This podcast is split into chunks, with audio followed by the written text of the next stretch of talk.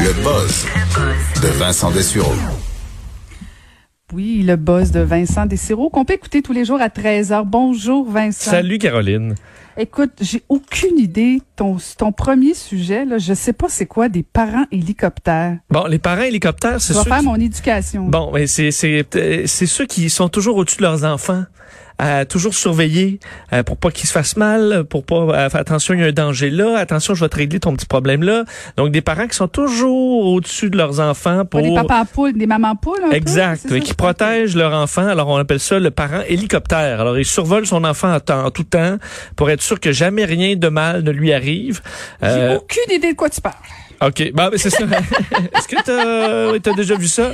Moi, je te dirais que non, mais mes enfants vont dire que oui, mais bon. OK, t'as été comme ça, possiblement. Oh, je suis encore comme Ah, tu es encore comme ça. OK, Ben bon. oui. Euh, en fait, il y a Ça des... reste entre nous, hein. Tu t'en parles pas à personne. Non, mais c'est ça. J'ai peut-être des euh, pistes de solutions euh, pour toi parce que euh, l'université de l'Ou- l'Australie Ouest. Bon. OK, je sais pas qu'est-ce que ça vaut, mais c'est c'est c'est ça.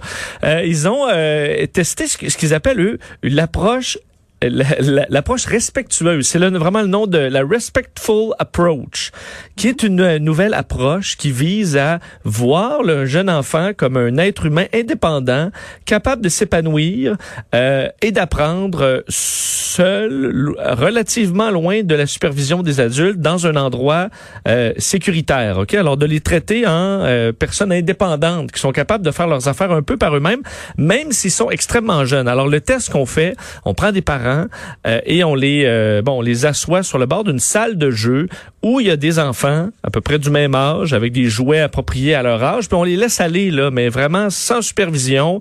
Alors il y en a qui vont tomber, qui vont pleurer, il y en a qui vont euh, chicaner, il y en a qui vont euh, bien s'entendre, devenir amis. On les regarde faire et euh, semble qu'après évidemment euh, un moment de stress pour ses parents un peu nerveux de dire Ah, ben là mon petit euh, Anthony il va tomber ou euh, oh, ses affaires sont tombées ah, il pleure. Ben après un certain temps euh, pour les parents de laisser les enfants faire euh, ça devient un moment de calme et où on- le stress est éliminé chez les parents. Donc, c'est bon pour la santé mentale des parents de se détacher un peu, là, de se dire c'est beau, ils vont bien, ils sont en sécurité, ils s'arrangent. Et pour l'enfant, donc moins de stress pour les parents. Et pour les enfants, on se retrouve avec évidemment euh, un enfant qui est plus euh, sûr de lui, euh, capable de comprendre qu'il a des habiletés, qui est capable de régler quand même certains problèmes, de régler des conflits également par lui-même. Alors de développer une intelligence émotionnelle. Et eux, bon, leur approche est couronnée de succès, parents-enfants, tout le monde se porte bien. Et ils disent qu'on devrait donc moins focuser sur avoir une checklist là, de OK, ben là, mon enfant, il a tel nombre de semaines, alors il est supposé faire ça, il est faire ça. D'accepter que les enfants sont tous différents et que d'interagir les uns avec les autres avec une supervision un petit peu plus lointaine, c'est euh, probablement la meilleure façon de faire de vos enfants des euh, jeunes adultes capables de gérer les choses par eux-mêmes. Je note, comme dirait l'autre. OK? Bon, voilà.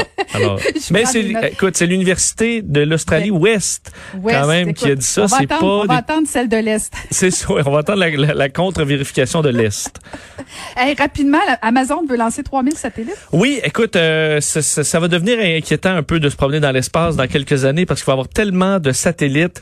Et là, la FCC, la Federal Communication Commission aux États-Unis, qui euh, un peu l'équivalent de notre CRTC ici au, euh, au Canada, vient d'accepter euh, le plan de Amazon de lancer 3236 satellites d'ici 2029 euh, dans le but d'avoir une constellation qui vont donner du euh, de l'internet et du